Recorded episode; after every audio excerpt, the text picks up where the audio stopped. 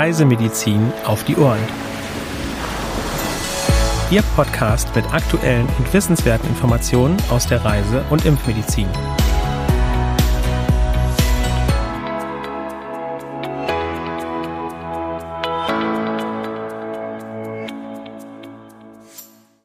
Herzlich willkommen zum Podcast Reisemedizin auf die Ohren am Mittwoch, dem 12.10.2022. Mein Name ist Helena Schmidt und ich begleite Sie heute mit meiner Kollegin Dr. Sandra Wittek durch die aktuelle Folge. Ja, hallo Helena und ein herzliches Willkommen auch von mir an Sie, liebe Zuhörerinnen und Zuhörer. Helena, mit welcher aktuellen Meldung beginnen wir denn diese Woche? Wir beginnen mit Dengue in El Salvador.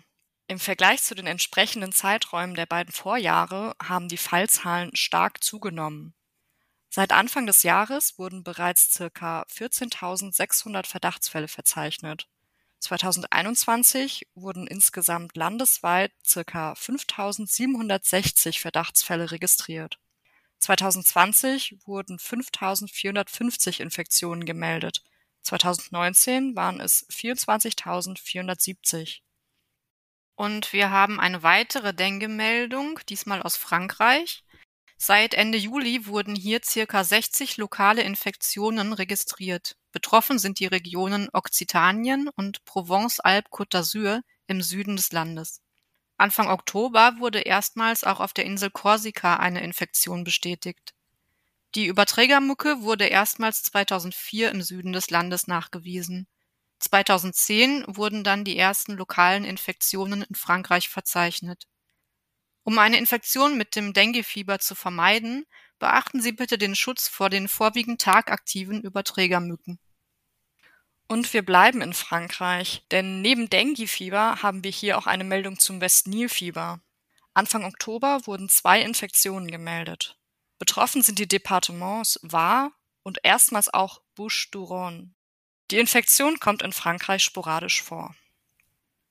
Und auch in Italien wurde bereits Mitte Juli die erste Infektion mit Westnilfieber in diesem Jahr gemeldet, und zwar in der Provinz Padua in der Region Venetien. Mittlerweile ist die Fallzahl auf circa 550 gestiegen und 31 Menschen sind verstorben. Besonders betroffen ist der Norden des Landes, aber auch die Inseln Sardinien und Sizilien. Die Infektion kommt in Italien sporadisch vor. Das Virus wird durch Stechmücken übertragen. Guter Mückenschutz ist daher auch hier das A und O, um einer Infektion vorzubeugen. Weitere aktuelle Meldungen finden Sie unter www.crm.de slash aktuell. Das CRM hat kürzlich eine Pressemeldung veröffentlicht, in der es um die Relevanz des Polio-Impfschutzes geht. Helena, kannst du uns mehr zum Hintergrund der Thematik berichten? Na klar. Eigentlich ruft die Poliomyelitis oder auch Kinderlähmung in weiten Teilen der Welt schon seit Jahrzehnten keinen Schrecken mehr hervor. Und das scheinbar auch endgültig, denn das weltweite Polio-Impfprogramm hat die Erkrankung sehr erfolgreich zurückgedrängt. Polioviren vom Wildtyp zirkulieren seit Jahren ausschließlich in Pakistan und Afghanistan. Eben diesen Ländern, in denen das Impfprogramm nicht konsequent umgesetzt wird. Ausbrüche von impfstoffabgeleiteten Polioviren sind zwar weltweit möglich, beschränken sich jedoch weitgehend auf den afrikanischen Kontinent, wo noch die orale Poliovakzine OPV eingesetzt wird. In den vergangenen Wochen wurden solche Viren jedoch auch in London, New York und Jerusalem nachgewiesen. Die dort aufgetretenen Infektionen zeigen, wie leicht das eben nur scheinbar besiegte Virus zurückkehren kann, wenn der Impfschutz in der Bevölkerung Lücken aufweist. Das CRM ruft aus diesem Anlass dazu auf, den eigenen Polio-Impfschutz zu überprüfen und gegebenenfalls aufzufrischen. Dieser grundlegende Schutz vor der Kinderlähmung sollte in Deutschland selbstverständlich sein. Er besteht aus drei Immunisierungen in den ersten zwei Lebensjahren und einer Auffrischimpfung im Jugendalter. Der wissenschaftliche Leiter des CRM, Professor Dr. Thomas Jelinek, weist darauf hin, dass diese vier Impfungen ganz unabhängig von eventuellen Reiseplänen immer wahrgenommen werden sollten. Denn wie sich bei den aktuellen Ausbrüchen zeige, könne es überall und zu jedem Zeitpunkt zu einem Viruseintrag von außen kommen. Professor Jelinek betont, dass die in den drei Städten nachgewiesenen Viren genetisch identisch sind, sich also mit den Reisenden um den Globus bewegt haben. In New York hatte im Juni ein 20-jähriger ungeimpfter Mann infolge einer Polioinfektion Lähmungen an den Beinen entwickelt. In Jerusalem ist ein ebenfalls ungeimpftes Kleinkind von Lähmungen betroffen. In London ist zwar noch kein symptomatischer Fall bekannt geworden, seit Juni werden jedoch Polioviren im Abwasser der Stadt nachgewiesen. Ein deutlicher Hinweis darauf, dass das Virus in der Bevölkerung zirkuliert. Auch in New York fiel das Virus bereits im Juni bei der routinemäßigen Kontrolle des Abwassers auf. Und zwar nicht nur am Wohnort des betroffenen jungen Mannes im Rockland County, sondern auch in mehreren anderen Countys, darunter New York City. Die Gouverneurin von New York rief daher den bundesstaatsweiten Katastrophenfall aus. Ja, was angesichts eines einzigen Betroffenen zunächst wie eine Überreaktion erscheint, hat durchaus einen ernsten Hintergrund. Denn längst nicht jede Infektion mit dem Poliovirus geht mit Krankheitssymptomen einher. Die allermeisten bleiben unbemerkt. Professor Jelinek erklärt, dass es nur bei rund einem von 200 Infizierten zu Lähmungen kommt. Diese symptomatischen Fälle seien quasi die Spitze des Eisbergs. Sobald man Patienten mit Lähmungen sehe, sei bereits von einer breiten Zirkulation der Viren in der Bevölkerung auszugehen. Hinzu komme, dass viele Menschen in New York nicht oder nicht vollständig gegen Polio geimpft seien. Landesweit liegt die Polio-Impfquote unter 80 Prozent. In einigen Countys verfügt sogar nur etwas mehr als die Hälfte der Einwohner über einen Impfschutz. Daher rufen die Behörden nun dringend zur Polioimpfung auf. Polioviren vom Wildtyp waren vor Einführung der Impfung weltweit verbreitet. Durch den breiten Einsatz der Polioimpfung konnte das Virus jedoch so stark zurückgedrängt werden, dass sogar seine Ausrottung in greifbare Nähe rückte. Die von der WHO 1988 gegründete globale Polio-Eradikationsinitiative hatte sich dieses Ziel bereits für das Jahr 2000 gesteckt. Professor Jelinek berichtet, dass, obwohl die Zahl der Poliofälle im Vergleich zu den 80er Jahren weltweit um 99,9 Prozent gesunken ist, bislang noch keine vollständige Ausrottung erreicht werden konnte. Dennoch seien durch das Programm bis heute rund 20 Millionen Menschen vor bleibenden Lähmungen und mehr als 1,5 Millionen vor dem Tod bewahrt worden. Um diesen Erfolg nicht zu gefährden, seien auch heute noch flächendeckende Impfungen notwendig, nicht nur in bekannten Endemiegebieten, sondern weltweit. Wie die aktuellen Ausbrüche zeigen, könne das Virus auch in aktuell poliofreie Gebiete immer wieder neu eingetragen werden, solange es nicht vollständig ausgerottet ist. Ein solcher Viruseintrag bleibe bei einer vollständig geimpften Bevölkerung folgenlos. Ein unzureichender Impfschutz bietet dem Virus jedoch die Chance, sich erneut auszubreiten. Eine Polioinfektion verläuft in den allermeisten Fällen nämlich in 90 bis 95 Prozent der Fälle, asymptomatisch. Weitere 4 bis 8 Prozent der Infizierten entwickeln lediglich grippeähnliche Symptome.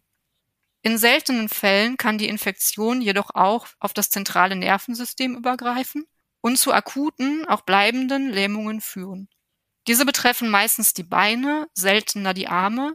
Es kann jedoch auch zu dann oft tödlich verlaufenden Atemlähmungen kommen. Eine wirksame Therapie gegen das Poliovirus gibt es nicht. Diese und weitere Pressemeldungen des CRM finden Sie auch unter www.crm.de/presse. Ja, liebe Zuhörerinnen und Zuhörer, an dieser Stelle möchten wir Sie gerne daran erinnern, dass bereits in knapp zwei Wochen am Freitag, den 28. Oktober, der Kongress Spektrum Dermatologie stattfindet. Ganz egal, ob Sie Dermatologe, Allgemeinmediziner, Pädiater oder Betriebsmediziner sind. Wenn Sie sich für Antworten auf aktuelle Fragen rund um das Thema Klimawandel und seine Auswirkungen auf die Haut interessieren, ist Spektrum Dermatologie genau das Richtige für Sie. Melden Sie sich jetzt noch kostenfrei an und sichern Sie sich fünf CME-Punkte. Den Link, über den Sie zu weiteren Informationen und zur Anmeldemöglichkeit gelangen, finden Sie unten in den Show Notes. Im Rahmen des Kongresses haben wir auch in dieser Woche wieder einen Fachbeitrag für Sie. Darin geht es um die Einflussfaktoren auf die UV-Strahlung und was Reisende in ihrem Urlaub konkret beachten sollten. UVB-Strahlung wird anteilig von der Ozonschicht absorbiert und durchdringt Kleidung und Fensterglas nicht. Der Anteil der UV-Strahlung, der auf der Erde auftrifft, ist unter anderem vom Breitengrad abhängig. In der Region des Äquators hat das Sonnenlicht die kürzeste Distanz bis zur Erdoberfläche und damit die höchste Intensität und den höchsten Anteil an UVB-Strahlung. Je höher der Breitengrad, umso geringer die UV-Strahlung. Daneben nimmt die Intensität der UV-Strahlung in der Höhe zu.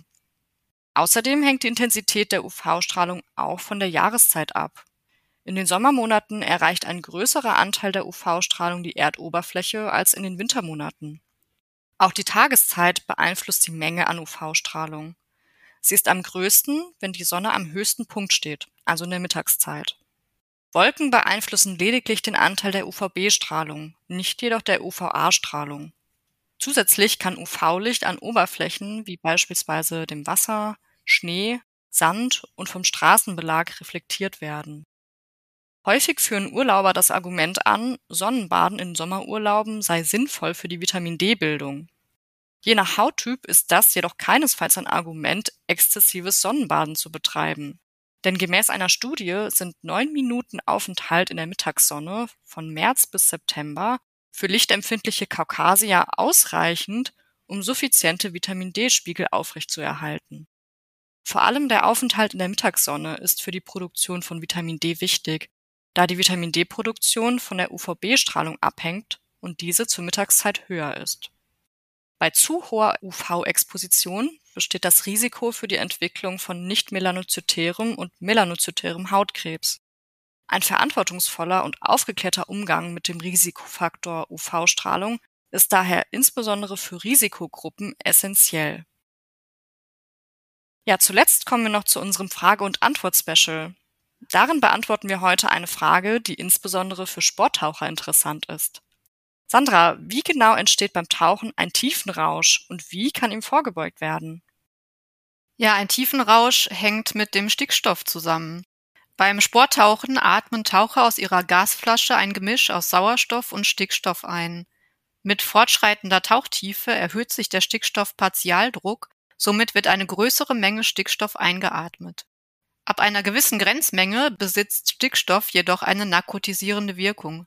Dies äußert sich dann eben als der sogenannte Tiefenrausch, der unter anderem durch Orientierungslosigkeit, verminderte Konzentrationsfähigkeit und verlangsamte Reaktionszeiten gekennzeichnet ist. Typischerweise tritt ein Tiefenrausch ab einer Tiefe von etwa 30 Metern auf. Zur Vorbeugung kann man es entweder vermeiden, so tief zu tauchen, oder aber auf ein Atemgasgemisch mit einem reduzierten Stickstoffanteil zurückgreifen. Das ist das sogenannte Nitrox-Tauchen. Wichtig ist zudem, dass niemals allein getaucht wird, sodass ein Tauchpartner bei Auftreten eines tiefen Rausches im Notfall eingreifen kann. Ja, vielen lieben Dank, Sandra. Sehr interessant. Liebe Zuhörerinnen und Zuhörer, schön, dass Sie auch heute wieder mit dabei waren. Abonnieren Sie gerne auch unsere Newsletter CRM Spot, um auch per E-Mail über aktuelle Meldungen und Themen informiert zu werden. Zur Anmeldung gelangen Sie unter www.crm.de/newsletter. Für Anregungen und oder Fragen senden Sie uns gerne eine E-Mail an info@crm.de. Ja, ein herzliches Dankeschön auch von mir und wir freuen uns, Sie auch nächste Woche wieder bei uns willkommen zu heißen und wünschen Ihnen noch eine schöne Restwoche. Dieser Podcast ist eine Produktion des CRM, Zentrum für Reisemedizin.